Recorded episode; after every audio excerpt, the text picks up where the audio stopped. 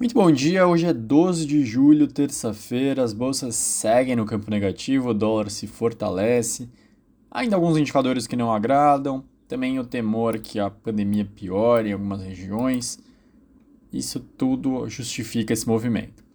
O dólar está se fortalecendo, inclusive tem atingido a paridade com o euro, o euro que está se enfraquecendo recentemente, risco de recessão e também a, a sensação de que a inflação vai continuar por mais tempo alta e que eles vão ter dificuldade em normalizar a taxa de juros por lá.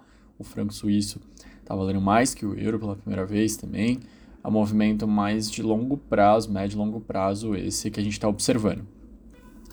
Na Europa, por exemplo, saíram os dados de expectativas da Alemanha e eles pioraram, segundo o Instituto Zeu. Caiu de menos 28 pontos para menos 53,8 no mês de julho, bem pior do que o esperado, que era menos 41. As condições atuais caíram de menos 27,6 para menos 45,8.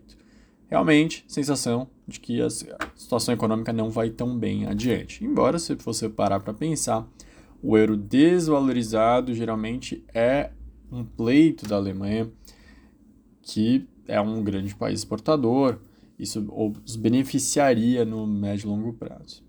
Aqui no Brasil, em entrevista ao Financial Times, o ex-presidente Lula sinalizou que, caso seja eleito, ele indicaria não um economista, mas um político bem uh, habilidoso, assessorado por um grupo de experts para a pasta da economia, como fez ao indicar o Antônio Palocci para a Fazenda no seu primeiro mandato.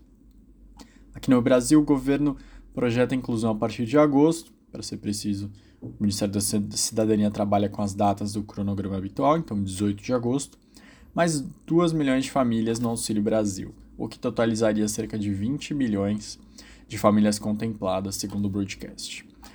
Outros dois destaques regionais, mas bem interessantes para entender mais ou menos como está o movimento, momento né, da economia brasileira. O setor cimenteiro desacelerou depois de quatro anos em recuperação, um setor que é, é um dos principais insumos da indústria de construção, então costuma ser um indicador antecedente de como estamos indo nessa indústria. Ele passou de uma projeção de alta nesse ano para uma queda de 1,2. Eles culparam o momento da economia brasileira, isso é um relatório do setor.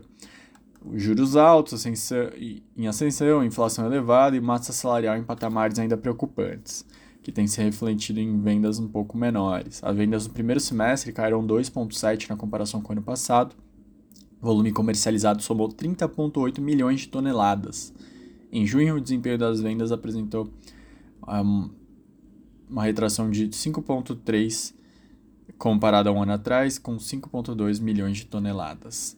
O despacho diário no mês ficou no mesmo patamar, decréscimo de 5,1 com 225,3 mil toneladas. O setor, eles até falar, falaram que o hum, Casa Verde Amarela pode dar uma recuperada, uma estimulada no setor nos próximos meses, mas criticou a dependência do, do programa.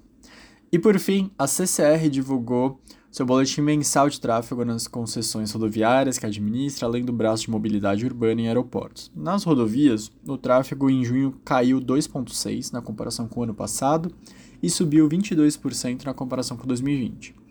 Na parte de mobilidade urbana, alta de 115,8% contra junho de 2021 e acréscimo de 84,4% contra junho de 2020. Nos aeroportos, o movimento esteve alta de 168,9% na comparação com o ano passado e de 145,8% na comparação com 2020. Então, recuperação em vários setores sendo, sendo observados. Logo mais a gente vai ter a pesquisa mensal de serviços pelo IBGE, acompanhar bastante para ver se o segundo trimestre segue apresentando dados mais fortes. Despeço de vocês, bom dia a todos.